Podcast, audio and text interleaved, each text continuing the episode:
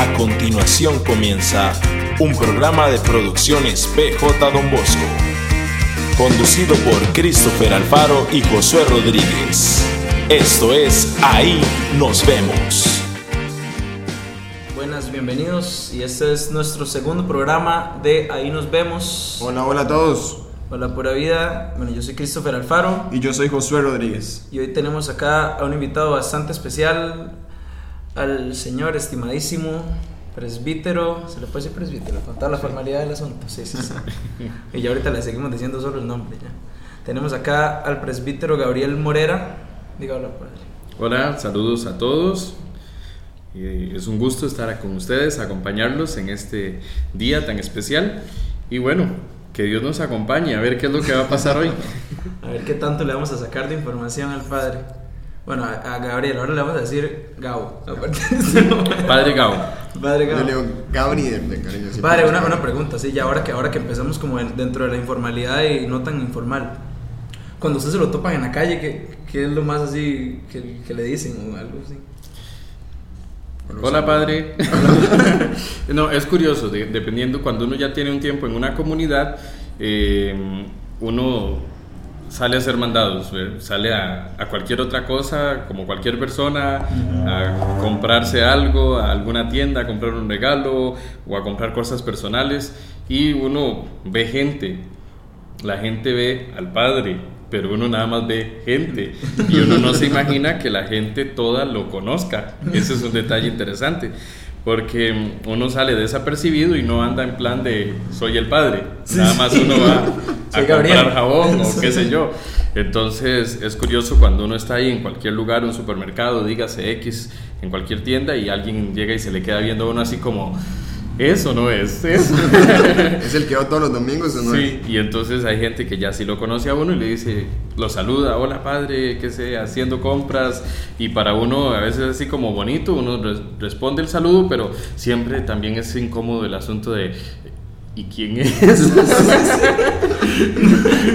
Me conoce, pero yo no sé quién es. Espero, Entonces, que no, espero que no le haya pasado con nosotros cuando lo saludamos. no, no, no, hay gente que uno se identifica, pero hay otras personas que es que lo ven a uno en misa y lo saludan, pero uno no sabe quiénes son. Sí, es que el Claro. sacerdote se ve como esa figura de, de, de, no sé, como una figura de la comunidad que todo el mundo ve y conoce. Y lo porque- identifican. sí, exacto. Claro. De hecho, bueno, hoy, bueno, para, para quienes por primera vez nos escuchan y no han escuchado el capítulo anterior, bueno, también nos invitamos a que se acerquen por ahí en la, en la página. Y pues una de, de las razones de por qué hacemos esto, que también es bueno, es bueno como contarle a la gente, es eso, conocer a la persona, eh, pues detrás de lo que siempre se ve, y en este caso, pues es un sacerdote, la gente siempre es como, bueno, el padre, el que da la misa y todo esto, pero al igual que todos nosotros, pues también tienen sus cosas, sus problemas y sus, sus momentos vacilones también. Entonces vamos a conocer un poco de eso, pero vamos a empezar como desde a remontarnos allá en los años 1600, Allá por, por el pueblo de Atenas. allá por el pueblo de Atenas. 1986. 1986. ¿Cómo era Gab- Gabriel Morera cuando era carajillo? En ese momento estaba, empezaba la historia en La Uruca, San José, Hospital México. Igual que na- yo. Sí, pero por eso soy cédula 1. Ajá. Y seguro por eso soy sapricista. Ah, Eso. yo no. Pero Municipal en realidad, Grecia. sí, toda mi vida, toda mi infancia se desarrolló en Atenas. Sí, en, en Boquerón de Atenas, es en aquel momento era una calle que daba a Concepción, ahora es una calle sin salida, Concepción, Río Grande, y ahora con la radial de la Ruta 27 no tiene salida, pero es más bien cercano al centro, pero más una zona tranquila, como digamos rural, eh, no tan rural, ¿verdad? Pero porque está cerca de, Sí, del centro. del centro, pero, pero es más tranquilo, más calmado. Entonces, yo crecí más bien como, como muchos de nuestros abuelos y de nuestros papás. Yo crecí más bien en, entre cafetales y potreros, entre calles de polvo, palos de mango, carretas de bueyes y demás. O sea, fue una, una experiencia muy bonita. Claro que al estar muy cerca del centro, esa experiencia fue cambiando muy rápido. Lo primero que se quitó fue el café, quedó alguno un poco de ganado, pero mi abuelo ya había muerto, entonces también eso eh, lo, lo quitaron. Pero sí, y entre primos y vecinos, fue una experiencia muy bonita. O sea, éramos muchos, jugábamos mucho y había esa oportunidad de tener ese contacto como con el campo, con el ganado, con el potrero, con, con lo que eran el café y otras experiencias propias. Entonces yo no soy tan, tan mayor, tan mayor, digamos, pero tuve el... 36 son? Sí, no, 32. Ah, no, pues, sí, sí, sí. 1986. 86, sí. es que yo lo saqué al 83. No, 86. Entonces, eh, pero tuve la oportunidad de vivir esa experiencia. Y si se trata de la familia de mi mamá, que es de Santa Eulalia, pues también. Es parecido. Sí, cuando íbamos a la casa de mi mis abuelos maternos, era eh, las vacas y ahí también un poco la experiencia que también es más cercana aquí a Grecia, que es la caña, que la familia de, de, mi mamá tenían, tenían caña y, y, entonces existía toda esa experiencia de andar en chapulín, andar entre caña, entre cañales, el ganado y demás. Entonces fue una experiencia muy, muy, muy particular, muy bonita. Y, después todo esto, bueno, esa experiencia de ahí, pues es, es como, como tal vez un toque alejado a, la ciudad y todo, como todo eso lo llevó a... o sea, ¿qué, ¿qué, qué, hubo dentro de la adolescencia o, o, juventud de Gabriel para que lo llevara a, en cierto momento a decir, bueno, yo voy a ser sacerdote? Mi familia eh, no solo es católica, creyente, por decirlo así, no practicante, en, realidad. Mi abuela paterna fue la que yo pude más conocer. Murió cuando yo entré al, entré al seminario, pero no murió por esa razón. Sino que, después de que yo entré en el primer año del seminario, eh, justo estando ahí, murió mi, mi abuela y era la, la, única y la última que me quedaba. Entonces, eh, esa experiencia de fe a nivel familiar marca. Yo creo que a todos los que tenemos eh, la experiencia de ser creyentes nos ha marcado la experiencia familiar, ¿verdad? En cierta forma, las oraciones familiares, el ir a misa en familia, el ir a alguna convivencia, retiro o actividad en familia, desde chiquitillo que lo llevaban a uno y que uno se sentaba así como en las prácticas. Quiero aplaudir. Qué pereza me da, ¿verdad? Pero ahí lo llevaban a uno. Una experiencia de, de infancia, cuando ya estaba yendo a catequesis, em, ayudé como monaguillo. Ah. Pero también parte ya de la adolescencia y el colegio, yo no participaba en ningún grupo, nunca estuve en pastoral juvenil ni ningún grupo así bueno, es bienvenido. afín.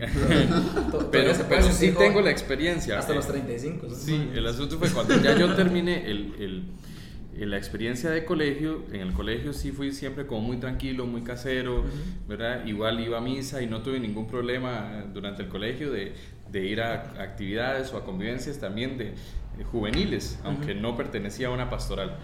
Y sí, cuando terminé el colegio hice jornada de vida cristiana y empecé a trabajar en jornadas con jóvenes.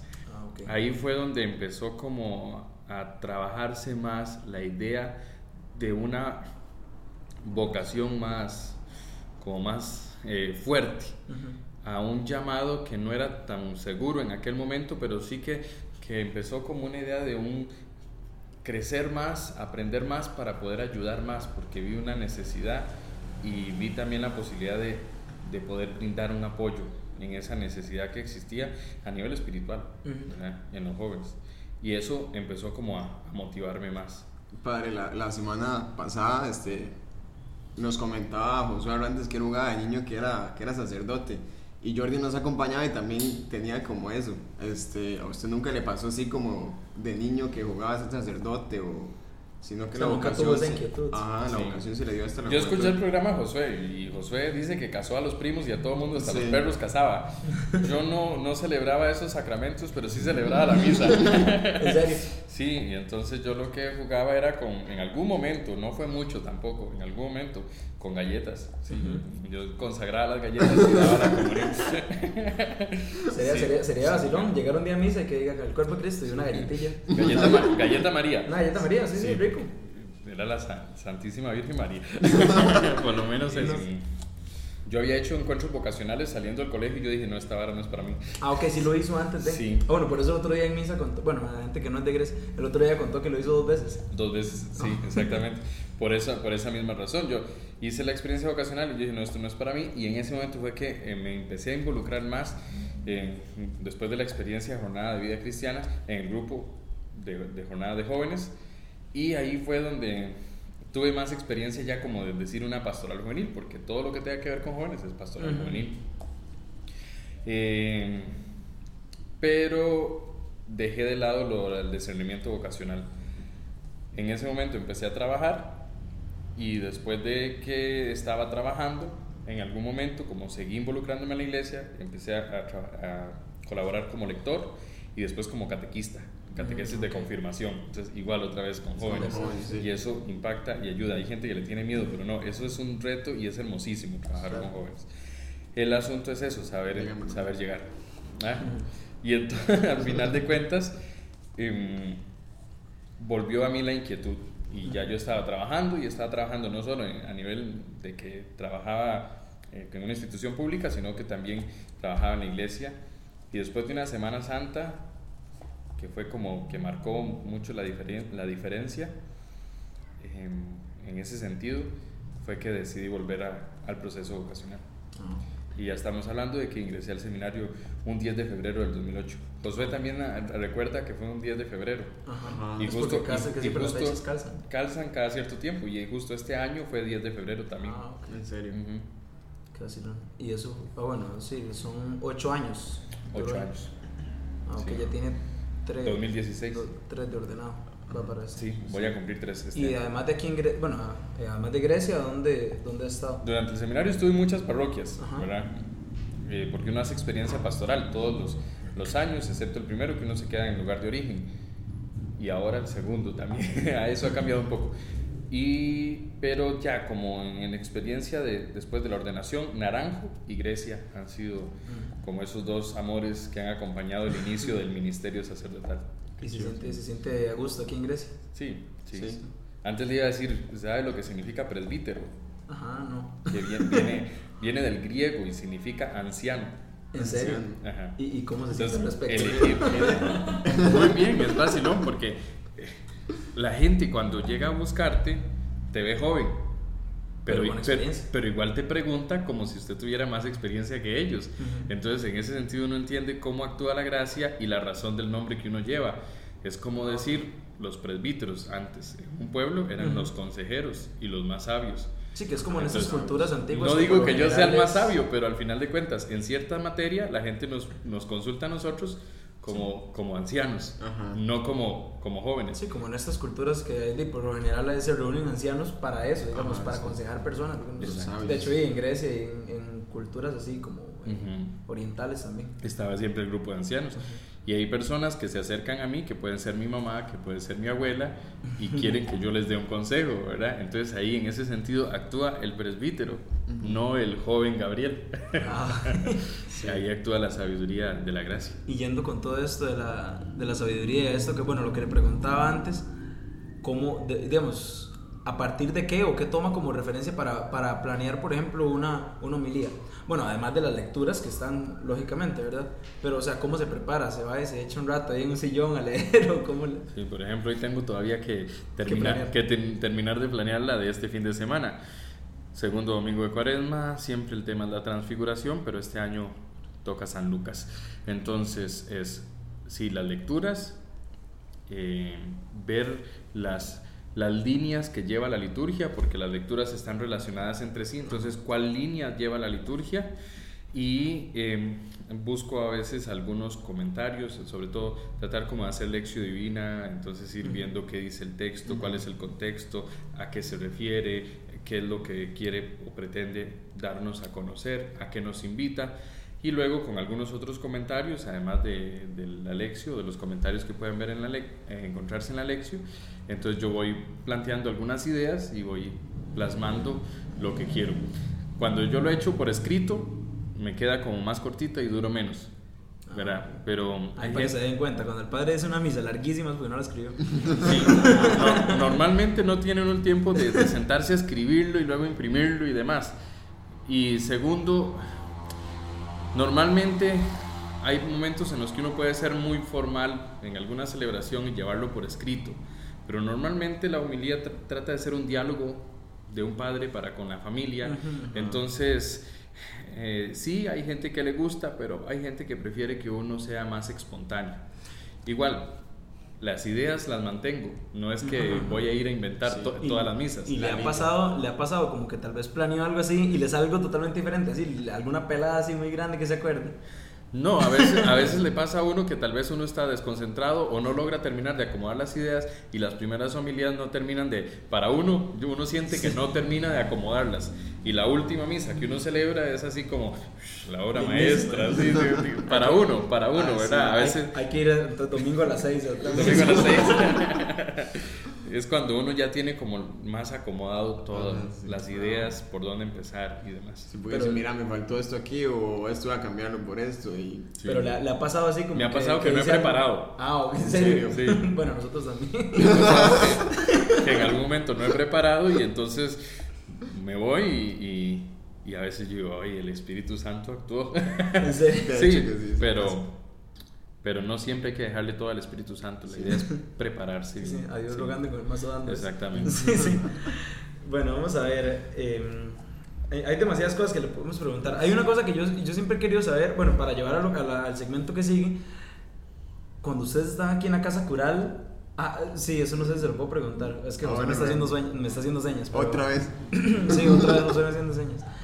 Hay una cosa, cuando están en la casa cural, ¿qué hacen ahí? Como, o sea, ustedes entre ustedes, así que sé yo, de vez en cuando se ponen de acuerdo y dicen, madre, hagamos una película, algo así. O La mejenga. que- Sí, sí, a la mejenga del fin de semana, o qué, qué hacen.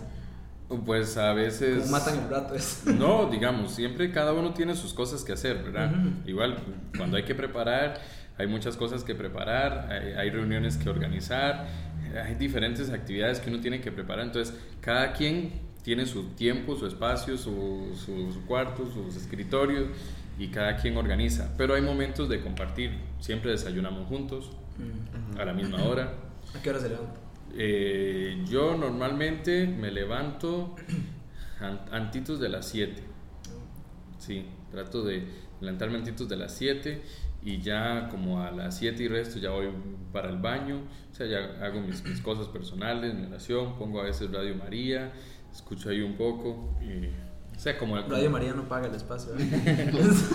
Pero nos gustaría que... Sí, sí, sí. De Por si acaso, modos- si de lo están todos- oyendo, que nos inviten. De todos, radio, Ma- de todos modos, Radio María no es una radio comercial, Comercial, es, sí, es sí. un milagro del voluntariado.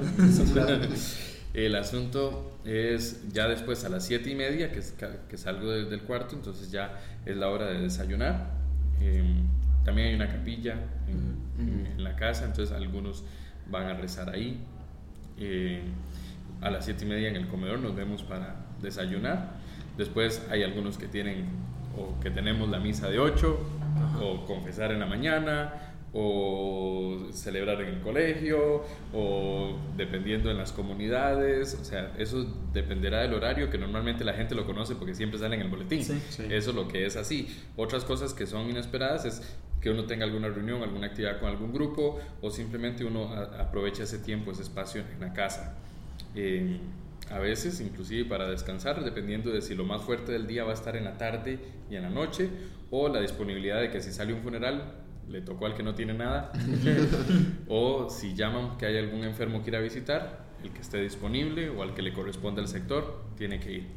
Eh, pero, por ejemplo, cercano a la hora de almuerzo, a veces vemos un, un rato noticias y luego los titulares y luego nos sentamos a almorzar. Después del almuerzo, siempre cada, cada quien agarra así como un espacio, ¿verdad? De que si tiene algo que hacer, aprovecha ese espacio porque es un espacio en el que todo el mundo también o está almorzando o están los negocios cerrados, o, ¿verdad? Entonces uno como que baja la actividad, entonces a veces uno aprovecha para descansar uno re- reposar el, reposar el, el almuerzo, ¿verdad? A veces yo lo, lo que hacemos es sentarnos otra vez a ver otro rato de noticias y ya después cada quien sigue.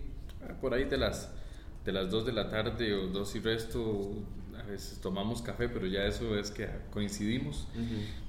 En las noches, algunos, dependiendo también, cuando hay seminaristas o, o, o solo alguno, el Imar o yo, a veces salimos a comer o nos invitan a comer a alguna casa. eh, aprovechamos también ir al cine o qué sé yo, alguna actividad que se pueda eh, hacer en, en ese sentido. dependiendo, porque hay épocas en las que no se puede contar con las noches, porque estamos confesando, por ejemplo ahora en cuaresma, o es época de las fiestas, es- pasa, pasa uno muy ocupado, o simplemente cada uno tiene sus reuniones y actividades y formaciones, entonces simplemente ya después de la tarde, ahí nos vemos.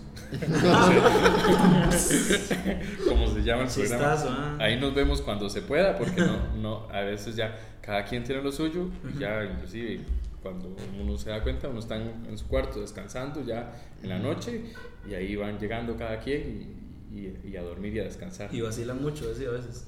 A veces sí, Sí. conversamos, comentamos situaciones, vacilamos, Sí. sí, se, se vuelve bonito, se vuelve ameno. Aquí el equipo sacerdotal es muy, Muy muy, llevadero, muy unido y nos llevamos bastante bien. Qué bueno, qué Qué bueno. bonito. Bueno, entonces ya casi que nos contestó lo de la rutina. Entonces vamos a ver, vamos a pasar al siguiente segmento.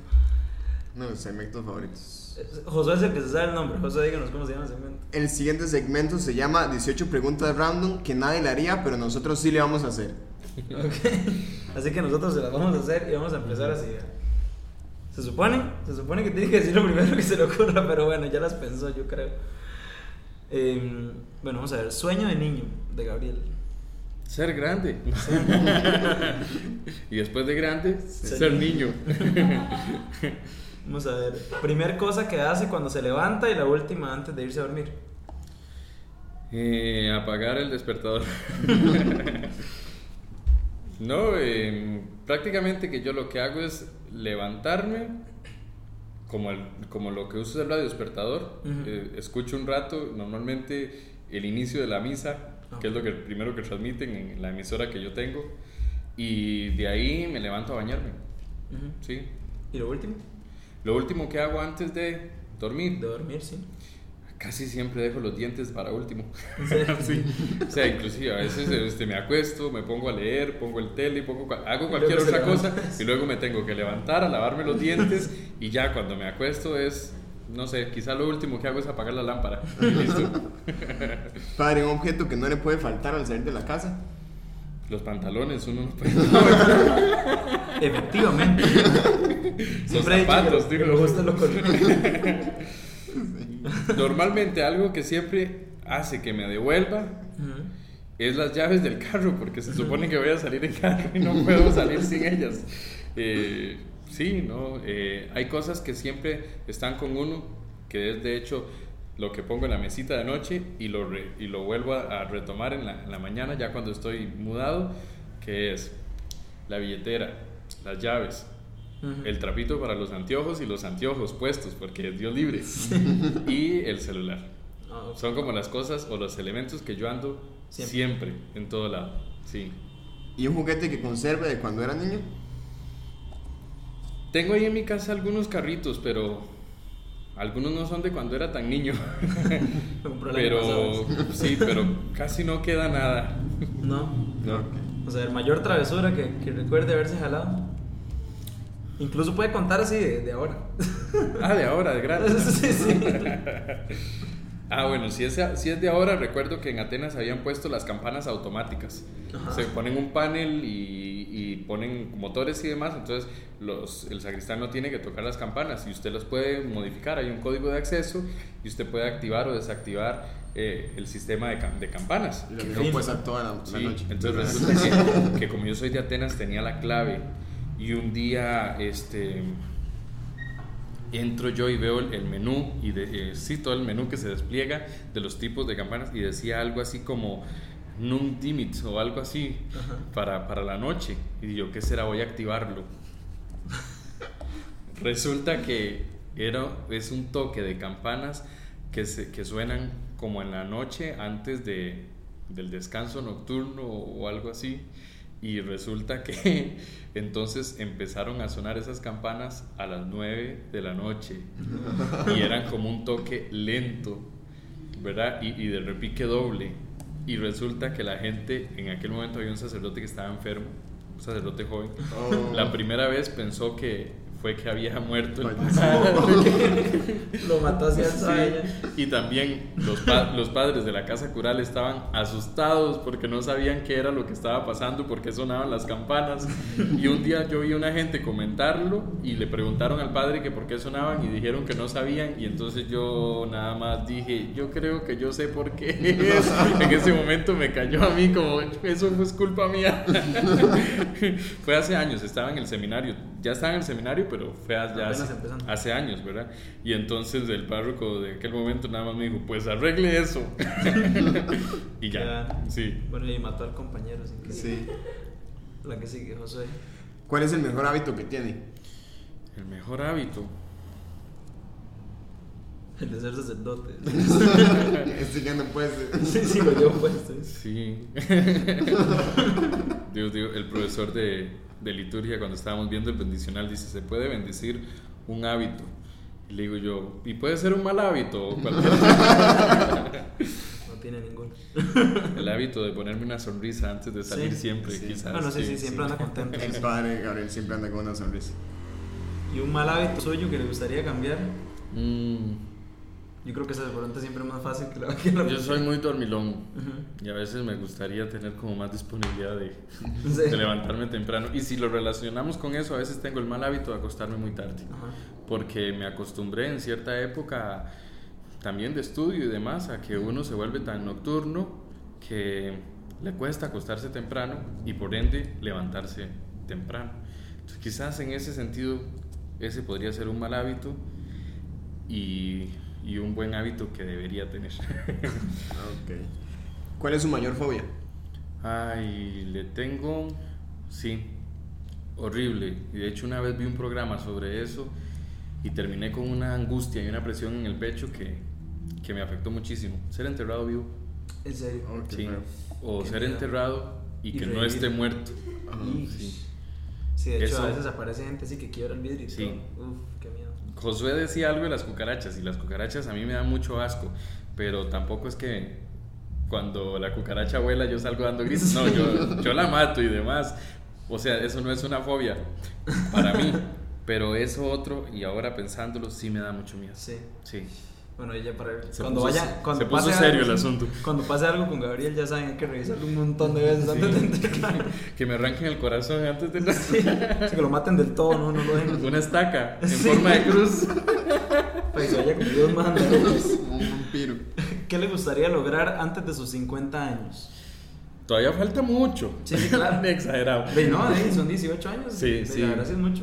Pero sí me gustaría aprender italiano. Sí. Y me gustaría ir a la Basílica de Nuestra Señora de Guadalupe en México. Ah, qué. Me Sí, encanta. y si se puede, antes de los 50 años también me gustaría ir a Roma. Sí. ¿Qué consejo se daría a usted mismo en su adolescencia? Como yo les dije, era muy casero, tal vez muy tímido y con muchos temores. Mm. Y tuve que aprender a la fuerza, pues, a dejar de ser así. O sea, yo no era extrovertido como soy ahora, por decirlo de alguna manera. Primero lo agarraría y lo abrazaría, que eso es una técnica de sanación, ¿verdad? De frente a su, al pasado, asumir el pasado. Y le, no, le recomendaría que siga adelante, Sí. que siga así, y que, pero que, que trate de no tener tanto miedo, que, sea, que se arriesgue. Sí, Sí, que el que no arriesga tomar- no gana. A tomar decisiones, sí. Claro. Padre, ¿qué es lo más chivo y lo más difícil de ser sacerdote? Lo más chiva es experimentar el don de Dios y la misericordia de Dios en las propias manos de manera inmerecida, ¿verdad? Como un don inmerecido. Y entonces en ese sentido, no tanto con, con el poder por el poder, sino el poder ayudar o la capacidad de aliviar, de sanar, reconciliar, perdonar a otros en nombre de Dios. ¿Verdad? O inclusive, por ejemplo, si lo ponemos en términos más concretos y visibles, la celebración de la Eucaristía, ¿verdad? Ese misterio maravilloso en las manos del sacerdote. Lo más difícil, a veces lo más difícil es la obediencia, sí, en Cuesta realidad. Sí, no, no es que cueste, en realidad no cuesta, lo que a veces es difícil es obedecer, ¿verdad? No solo la voz de Dios, obedecer a los superiores, por ejemplo, por poner en, en cierta forma.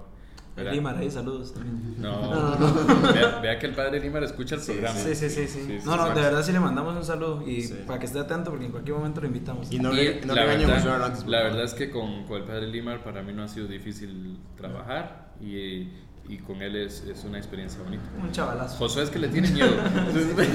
Sí, José le tiene. José- es más, José en, la- en las fobias yo creo que esa era la que tenía. Padre, una persona que le gustaría conocer. No se me ocurre a alguien así No, que yo diga. Sí, sí, no. Sí, sí, ahora, ahora que menciona eso, ya, bueno, así como saliéndose un tirito de, de las, de las 18 preguntas, así como, como para saber también, como conocer qué le gusta, y ya continuamos con las 18 preguntas, ¿verdad? como qué música escucha usted así en su tiempo libre, fuera de música, digamos, religiosa. Ya no sé si quieren ver las listas de Spotify. Las playlists del padre Gao. O sea, yo escucho de todo un poco. Eh, yo soy de ir a los conciertos de la, del- de la Orquesta Sinfónica Nacional, Qué chido, qué de ir en la temporada de ópera a la ópera, me encanta porque es una combinación de, de danza, teatro, eh, canto y música. Ujú. Es maravilloso, pero al mismo tiempo, no sé, yo escucho música bailable, música alegre, me gusta mucho el estilo mm, reciente de música pop también me gusta mucho. Hay cierta música viejita de rock que también me llama la atención. Eh, a veces escucho jazz, ah, no sé. Y al- al- hay, algún- y hay canciones nuevas que son muy pegadizas y que no tengo problema en escucharlas. O sea, me gusta mucho la radio y escucho mucho radio cuando estoy en el carro, no me puede faltar. A veces ando mi música o simplemente pongo las cualquier emisora. No sé si quieren. ahí sí, tam- también nos pueden porque también escucho a veces algunas emisoras de noticias o de programas de opinión o de programas de, eh, de análisis. eh, que me, que me gusta escuchar y ponerme al día en ese sentido. Entonces, escucho de todo un poco, Ajá. es muy variado y, y me gusta mucho. Pero normalmente, así, normalmente, sobre todo cuando estoy cansado y demás, música alegre es lo que más me gusta andar en el, en el carro. Todo el salsón. ¿eh? todo, Todo sí. el- Salsa, cumbia, merengue, no importa. Ajá. Mientras sea buena. Y baila. Sí. Eh, puchica, eso es, eso es inclusive una historia que habría que sacar el tiempo para contarla porque nunca terminé de aprender a bailar y, y en realidad la que me estaba enseñando, el novio no le dejó que me enseñara No. más. Un sacerdote. Bueno, a- a- eso estaba más jovencito, no estaba ni en el seminario. Ah, Entonces nunca terminé entiendo. de aprender, pero me gusta mucho.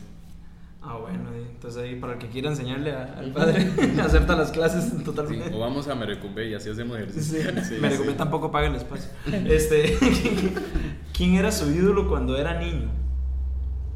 No recuerdo tener, titanes. no recuerdo tener un, No. un No. ídolo de infancia, O pero, en la juventud. pero sí, este, más en la juventud, eh, Franklin Chan, Ujú. y es como costarricense, como astronauta, y en algún momento me llamó la atención, digo, que chiva debe ser ser astronauta. Sí. Y entonces lo admiraba y, y me interesó mucho su historia.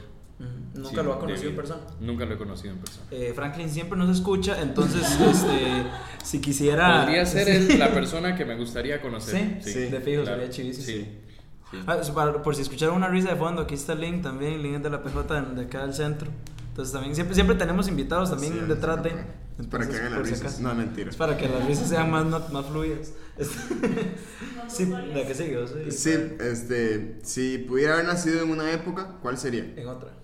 que no sea esta. Sí, En realidad no me hubiera gustado nacer en otra época que no fuera esta. Ajá. ¿no? Sí, y en, ese, y en esa transición que yo he logrado vivir, porque como les digo, yo logré ver... Toda la globalización. Sí, de- yo logré ver una, una experiencia de que se fue transformando fácilmente y, me encanta, por ejemplo, el hecho de saber que tengo mucha facilidad para la tecnología, que no me costó adaptarme y la comodidad que eso implica. Entonces, siento que, que no, que esta es mi época, pero precisamente en esa etapa de transición. Ujú. O sea, si usted me dice, nacer hoy, hoy día, digo, no, ya no. No. Ya no, ya no y, no, y no es esto una cuestión negativa, sino que me ha gustado la experiencia de poder conocerlo todo ampliamente. Usted sabe que usted ahora una persona, un niño usted lo ve, le da un celular y lo usa, pero cuando esté un poquito más grande, enséñele una radiocasetera con un Sí, cassette y no sabe para qué es eso. En cambio, no sé si a ustedes les pasa lo que me pasa a mí. Sí. Yo conozco toda la tecnología esa Vieja y la de nueva. Sí. Y eso es, es que está como- estamos como en un punto medio, de hecho. O sea, Ajá. de hecho, Entonces- bueno, nosotros también, o sea, tampoco no es tanta la diferencia de edad como para que estén saltando así. Vamos a ver, tres personajes históricos con los que le hubiera gustado sentarse a tomar un café, así tener una charla y todo el asunto. A ver, el Papa Juan 23. Ujú. Sí, y en esa época en que él vivió, hubiera sido genial. San Alberto Hurtado, sacerdote jesuita de Chile, en aquel momento, y estuvo por Costa Rica, así que si yo hubiera estado en esa época, pero eran épocas de, de Monseñor Sanabria, ¿verdad? hubiera, lo hubiera podido conocer, pero bueno, es más famoso ahora. Y mm, quizás San Juan Pablo II. Sí. ¿Y alguna persona fuera de, de lo, de lo religioso? Sí. Fuera de lo religioso, J.R. Tolkien. Ahorita vamos a, a ahondar en ese tema. De, de nuevo, el, el tema del Señor de los Anillos. Sí. claro que sí. Y hay una situación ahí que en algún momento para mí fue como, wow, me gustaría ir a un concierto con Celine Dion. sí, sobre todo cuando estuvo presentándose en Las Vegas. Y la música de ella siempre me ha gustado y como canta, entonces fue algo así como, uy, sí. Hubiera sido un sueño ir a Las Vegas a un concierto con ella. Yo no sé si ya está. Es una mujer que he admirado muchísimo, no solo por, por su voz, por su canto, por su, sino también por su historia. Sí, la, la historia de, de cómo vive su, su experiencia familiar, es cómo vivió su matrimonio, cómo cuidó a su esposo hasta el, el último momento en su etapa de. Sí, es que siempre, siempre se ha presentado como alguien muy humana, digamos. Entonces, Sí, sí. Si no pudiera dedicarse a lo que hace ahora, ¿qué hoy le hubiese gustado hacer? no sé. A mí me costó mucho decidir qué estudiar y de hecho no, no entré a la universidad antes del seminario. Trabajé, pero nada más. En algún momento sí pensé en ingeniería en sistemas. Podría ser una, una respuesta, pero así como qué me imaginaría que podría estar haciendo yo hoy, ahora, si no fuera lo que estoy haciendo, quizás podría responder que a lo mejor estaría metido en política. Política. Sí. Alcalde. Sí, Saludos sí, sí. a Don Minor. Sí, sí, Don Minor, Don Minor también ya la vez pasada le tiramos, pero la próxima lo esperamos tener por. Este no talento extraño que tenga y que pocos sepan, además de cantar, porque ya lo vimos cantando. Solentes. ¿Cómo era la canción? ¿Cómo se llama? El gato viudo. Ajá, canta un pedacito. No. Lo que les decía antes, a veces tengo mucha facilidad para, para manejar cosas tecnológicas, entonces es como que se me hace fácil a mí enseñarle a otros o explicarle a otros cómo configurar algo, cómo Ujú. usar algo, etc. Por ahí lo. No solo había llevado, yo llevé, yo soy técnico en operación de computadoras. Ajá. En algún momento llevé eso, pero también un- es algo como que me gusta mucho. Bueno, algo que tal vez nadie y que es extraño es el asunto de que me gusta mucho agarrar algo, desarmarlo, ver cómo funciona e intentar arreglarlo si no está funcionando. Eh, hacer instalaciones por mi propia cuenta o cambiar cualquier cosa eléctrica en, en la casa que, que tenga que cambiarse, yo lo hago, no necesito llamar a nadie. No, no solo es por travieso, porque también en el colegio, cuando uno escoge ahí como la parte, yo llevé electrónica. Entonces, si se quema la casa, curar, ya sabemos por qué. No, de hecho. Sí, no, pero aquí no, yo no he tocado nada por. El, el día que se fue la luz en misa fue Gabriel a ver, y, un, y un dato suyo, un dato de, pues, de lo que sea, que, que también, que no, no se sepa mucho. Salió. Es que en algún momento po- para uno puede ser algo normal, ¿verdad? Pero uno no se imagina que puede ser significativo o curioso para alguien. Sí, claro, Ajá. ¿sí? Entonces en ese sentido no, no sabría. no sabría decirles. Ah, ok. Vamos a ver, vamos a pasar al siguiente segmento. Bueno, ya se fueron 18, que en realidad fueron como 35 preguntas. Este, vamos a este, este segmento. Nosotros le vamos a decir una palabra y usted tiene que. No las puede ver todavía. Sí. Y tiene que responder lo primero que se le viene a la mente. ¿Está bien? Vamos a ver. Vocación. Ah, Sentirse llamado por, por el Señor, discernir y responder con valentía. Ok, Eucaristía. El gran milagro del amor de Dios para, para la humanidad que se hace presente día con día. Seminario. Una experiencia maravillosa en la que uno se dispone y uno es el que lo hace y lo vive y lo disfruta. Grecia. Un lugar hermoso, una ciudad muy, muy acogedora y un lugar donde me siento muy bien. Juventud. Divino Tesoro, no sé, se me viene a la, a la Dice. mente. Divino Tesoro, una experiencia que hay que aprovechar, se va rápido y también que hay que valorar y saber acompañar. Ya se me está yendo. Esa prisa. El mejor equipo del siglo. Esa se la hice por compromiso, no porque yo quería. Porque No, yo no, el, obligamos el- el que está, el que está de primero en la tabla en este momento y, Grecia, y Grecia. el de las mayores alegrías, no, Grecia ya no está. No. Grecia no está, pero esperemos que sí. Bueno, tal vez cuando, cuando se publique el programa Pero ya sea otra en este sentido, o en ese sentido, eh, no puedo dejar de apoyar a Grecia también en, Sí. este, en este momento, a, a cómo ha ido. eh, apoyo también a Grecia. Saludo ahí al Municipal Grecia. Saludos a los chiquillos del equipo, sí. Comida. Experiencia que hay que disfrutar, delicioso comer. Nuestra Santa y Madre Iglesia Católica. Usted lo ha dicho, la madre iglesia y a la madre se le ama siempre y en todo momento. Atenas. Mejor clima del mundo. Qué lindo. La Sí. frase, la frase ahí.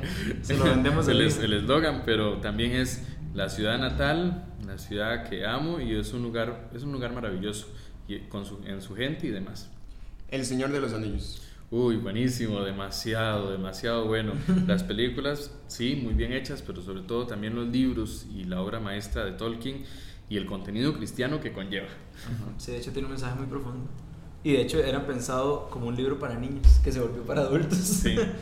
Biblia. La palabra de Dios, eh, las cartas de amor de Dios para la humanidad. Sus papás. Uy, un gran ejemplo, mi mayor apoyo y lo que más amo en mi vida. Tiempo libre. Algo que disfruto al máximo y normalmente lo disfruto en familia y además eh, trato de aprovecharlo tanto que no hago nada. o sea, es para descansar, es para desconectarse, es para estar en la casa. Casa Cural. Es, es mi casa, Sí. Sí, se convierte en mi segundo hogar. A veces es difícil mezclar lugar de descanso y lugar de trabajo. No es fácil y eso cansa. Y por eso también uno a veces quiere ir a la casa de la familia. Pero es una bonita experiencia. El problema en las parroquias, donde son muy ciudad, como aquí o como Naranjo, es que también es un lugar a veces muy ruidoso. Sí, sí, de hecho muy, sí, a- mucho. muy ajetreado. Bueno, estamos de hecho aquí en la Casa Cural, entonces desde aquí se oyen los carros Sí, y todo. sí. Vamos a pasar al, al último, penúltimo segmento, como lo quieran ver. Eso se llama primero y último. Entonces le vamos a decir algo y usted nos tiene que contar su primera y última experiencia en eso específicamente. Dale, José. Su primer y último trabajo. Mi primer trabajo saliendo, casi que saliendo del, del colegio, fue en el Pima Senada, en el barrio de Heredia, un lugar que fue para mí una experiencia muy bonita, un lugar donde tengo muchos amigos. Eh, fue- fui auxiliar administrativo, primero em- empecé en bodegas con, con proveeduría, em, de ahí pasé a la caja como auxiliar admi- administrativo trabajando con tesorería y ahí estaba con plaza fija, inclus- inclusive con una posibilidad de ascenso antes de, mm, de que yo presentara la, la renuncia para entrar al seminario. Ahí estuve cuatro años. Ese fue mi primer trabajo y fue una bonita experiencia. Y prácticamente saliendo del colegio. Sí, entonces. De hecho, último, si me hubiera quedado ahí, posiblemente hubiera estudiado finanzas o administración para poder ascender en el puesto en el que yo estaba. Y prácticamente fue el último, porque después de eso renun- renuncié ahí para entrar al, al seminario y en vacaciones, sobre todo en los últimos años, con, con un vecino y un gran amigo, a veces le ayudaba a recoger eh, reciclaje Ujú. o a sembrar zacate. Ah, bien. Pero era como cosillas así esporádicas. Ajá. Pero ya fue como para hacer algo en vacaciones. Las famosas chambillas. Esta sí. siguiente se llama Pongamos incómodo a Gabriel. Primer y último beso. Antes del seminario, ¿verdad? Por si acaso, por, Sí, si, por sí. si se asustan y todas las Antes del seminario, antes del seminario fue, inclusive no fue con la que fue mi novia, sino fue con otra antes y fue algo así como, no sé, curioso, en el carro, en la calle y inesperado, bueno, vacilón. Después, bueno, ya está la experiencia del noviazgo y el último fue a mi novia. Cuando terminamos, en la parada